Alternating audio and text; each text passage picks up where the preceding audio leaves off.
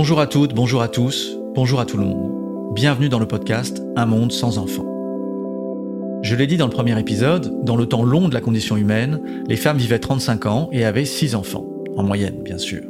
Il fallait en faire 6 pour que deux survivent et s'occupent de leurs parents. C'était vrai au temps des Romains, de François Ier, et même lorsqu'Élisabeth II régnait. Au début de son règne, je veux dire. La fertilité moyenne planétaire était alors de 5 enfants. 70 ans plus tard, Élisabeth vient de nous quitter et la fertilité globale est passée à 2,3. Les femmes ont de moins en moins d'enfants. C'est peut-être le changement le plus dingue de l'histoire de l'humanité. Qu'est-ce qui se passe?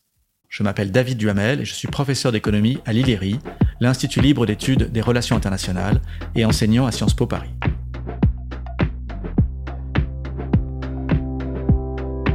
Je vous parle du monde dans lequel on vit et surtout du monde à venir, un monde sans enfants. Je dirais que faire un enfant est devenu un choix, là où, auparavant, ce n'en était pas un. Faire un enfant, ou ne pas en faire, est l'expression d'une liberté. Et ce choix est soumis à des contraintes qui toutes pèsent sur le nombre d'enfants.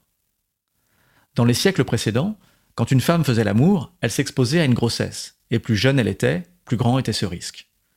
En plus, avoir des enfants relevait d'un devoir, et une femme qui n'avait pas d'enfants, d'une certaine manière, n'était pas une vraie femme, pas une femme complète.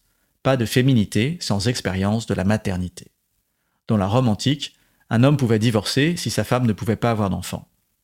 Pareil en Chine lors de la dynastie Tang, et au Moyen Âge, on les appelait les sorcières. La maternité était une obligation morale.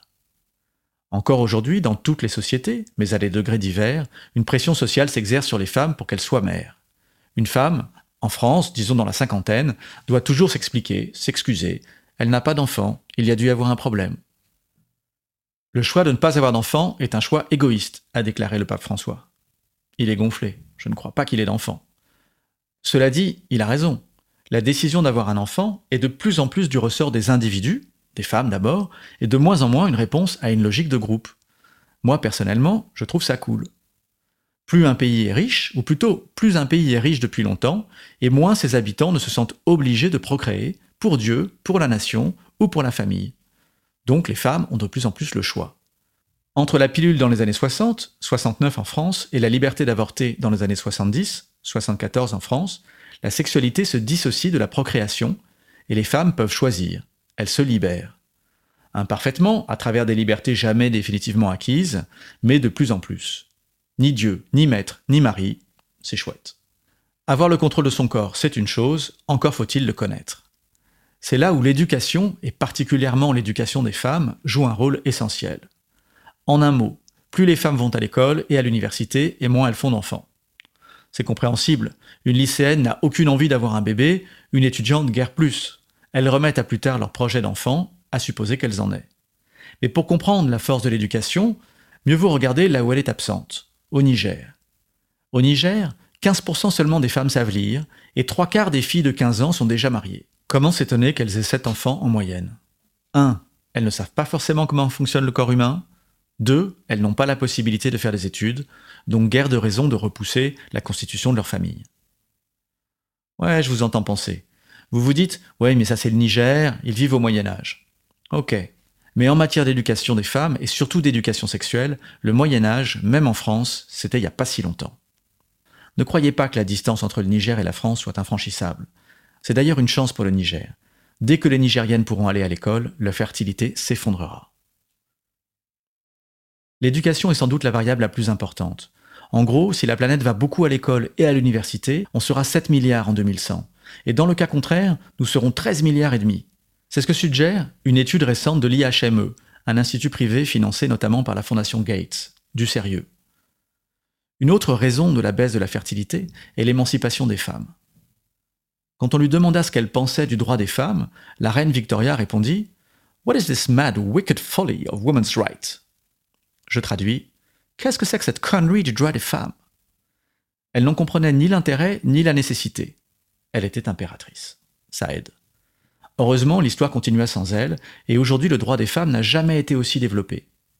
Je sais, l'avortement aux USA, les talibans en Afghanistan, etc. Je sais aussi que ces droits ne sont jamais acquis, que la lutte continue, j'ai grandi en chantant les chansons du mouvement de libération des femmes. L'égalité n'est pas réalisée, loin de là, mais pas à pas, on s'en approche. Pourtant, le lien entre la fertilité et l'autonomie des femmes est subtil. Dans le temps long de l'humanité, les femmes n'ont guère de liberté et la fertilité est haute. À partir du 19e siècle, les femmes conquièrent des droits économiques et sociaux et la fertilité diminue. On pourrait en conclure que plus les femmes sont libres et travaillent, et moins il y a d'enfants. C'était vrai jusqu'à récemment. Mais un récent papier publié en 2022 montre que la tendance peut s'inverser. Passé un certain niveau d'égalité des sexes, la fertilité remonte. Aujourd'hui, les pays où les femmes travaillent le plus sont aussi ceux où les tâches domestiques sont les mieux partagées et où, miracle, on fait le plus d'enfants. Pas assez, mais plus que les autres. La Suède, la Norvège, la France sont plus égalitaires que le Japon, l'Italie ou l'Allemagne, elles font plus d'enfants. Se dessine aussi une solution. Plus le coût d'avoir un enfant sera également partagé entre hommes et femmes, et moins ces dernières auront à perdre à faire un enfant. Perte en termes de carrière, temps passé aux tâches ménagères et éducatives, charge mentale, retraite plus basse, etc., etc. Donc, en avant Accroître la liberté des femmes est le meilleur moyen d'augmenter la fertilité dans les pays en crise d'enfants.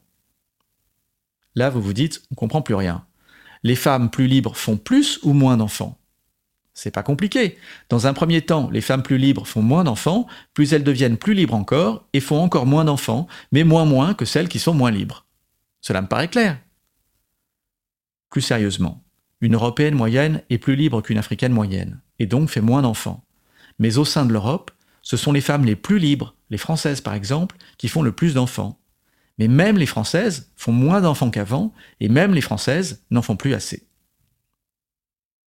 À ce stade, je voudrais ouvrir une parenthèse et dire un mot de ceux qui veulent des enfants et ne parviennent pas à en avoir. C'est un phénomène grandissant et difficile, mais à ma connaissance, il n'est pas encore statistiquement significatif. Je le laisse de côté, mais je n'ignore pas les affres d'avoir un désir d'enfant contrarié. De même, je traite uniquement du couple hétérosexuel. Là aussi, c'est par souci de simplification. Par ignorance aussi un peu. Les données sur la fertilité des homosexuels étant rares, mais probablement pas pour longtemps. Je reviens à mon idée de choix. C'est un choix qui s'exerce sous contrainte. D'abord l'urbanisation. Aujourd'hui, plus de la moitié de la population mondiale vit en ville. Dans les pays riches, comme la France, on est au-dessus de 75%. Or, alors qu'un enfant à la campagne était un atout, à la ville, c'est un fardeau. Le coût du logement est un frein majeur. Les chiffres les plus effrayants disent l'enfer financier que représente élever un enfant en ville jusqu'à la fin de ses études. En plus du logement, il faut payer l'éducation, et dans certains pays, comme aux USA, c'est colossal. Aux USA, élever un enfant coûterait en moyenne 300 000 euros. À Hong Kong, plus du double. Faut-il s'étonner que la fertilité y soit catatonique? 0,77 Autrement dit, zéro? L'urbanisation étant un phénomène qui est là pour durer, on peut s'attendre à ce que la pression à la baisse sur la fertilité continue. Par exemple, la population du Japon diminue, mais Tokyo continue de grandir. Enfin, il y a une dernière force à l'œuvre qui n'est pas une contrainte à proprement parler, mais dont la puissance est indéniable. Je veux parler des écrans. Internet et les réseaux sociaux, bien sûr, mais d'abord ce vieux truc que l'on trouve attaché au mur des chambres d'hôtel. La télévision. La télévision a transformé nos comportements. C'est quelque chose d'amusant que d'expliquer aux jeunes la puissance qu'avait la télévision sur la génération de leurs parents et de leurs grands-parents.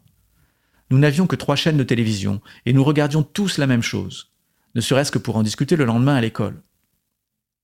D'ailleurs, le film dont je me souviens le mieux est celui que toute l'école avait vu, sauf moi. J'étais l'exclu.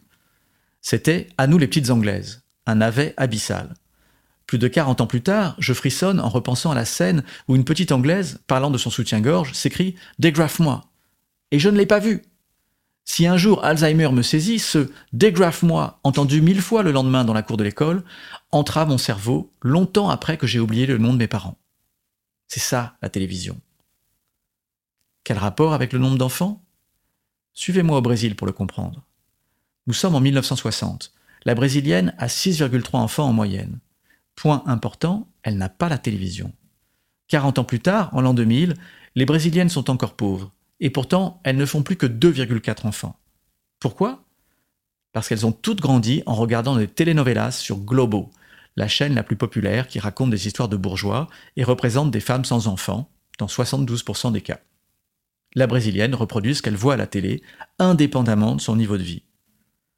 Au Brésil, certains États ont reçu la télévision avant d'autres, et du coup, il a été facile pour des économistes de mesurer les faits en comparant la fertilité des États avec Globo avec celle des États sans globaux. Et cet effet est gigantesque. Entre 2000 et 2022, la fertilité du Brésil continue de baisser, de 2,4 à 1,6. Mais c'est bien la télévision et non Internet qui est ici la force dominante. D'ailleurs, une analyse similaire a été menée en Inde pour la même conclusion. Au Brésil comme en Inde, comme ailleurs, la télévision vend un mode de vie et nous, le public, on achète. Et cette vie télévisée ne raconte plus l'histoire d'une famille nombreuse. La culture change, et qu'elle soit asiatique, occidentale ou autre, elle pointe toujours vers moins d'enfants.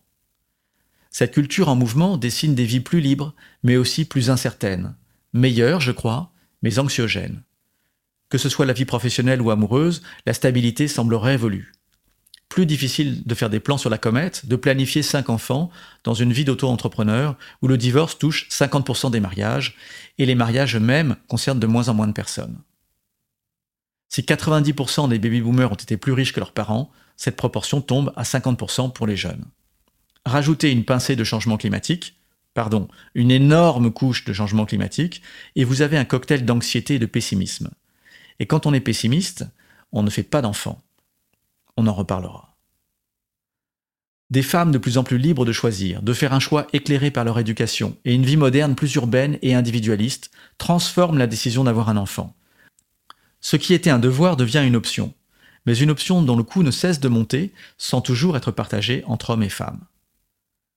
En tant que prof d'économie, j'enseigne à mes étudiants que les parents sont en moyenne moins heureux que les adultes sans enfants. Paul Dolan, un prof à la London School of Economics, ajoute Les femmes les plus malheureuses sont les épouses avec enfants. Victor Hugo ne disait-il pas déjà Faire des enfants, c'est donner des otages au destin Et puis je leur parle de Sioran, qui disait Ma vision de l'avenir est si précise que si j'avais des enfants, je les étranglerais sur l'heure. Mais il disait aussi Je donnerais tous les paysages du monde pour celui de mon enfance.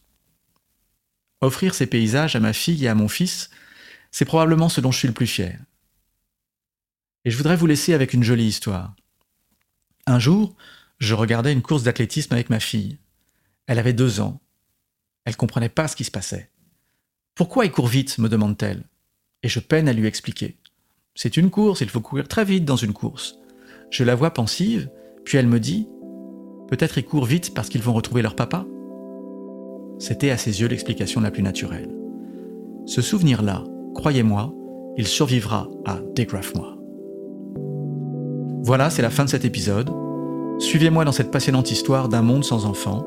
Abonnez-vous, likez, partagez, mettez des étoiles, c'est toujours super, ça aide. Et on se retrouve dans le prochain épisode. Et si ça ne vous a pas plu, bah d'abord je suis très surpris de vous trouver là encore, mais vous pouvez le partager avec des gens que vous n'aimez pas.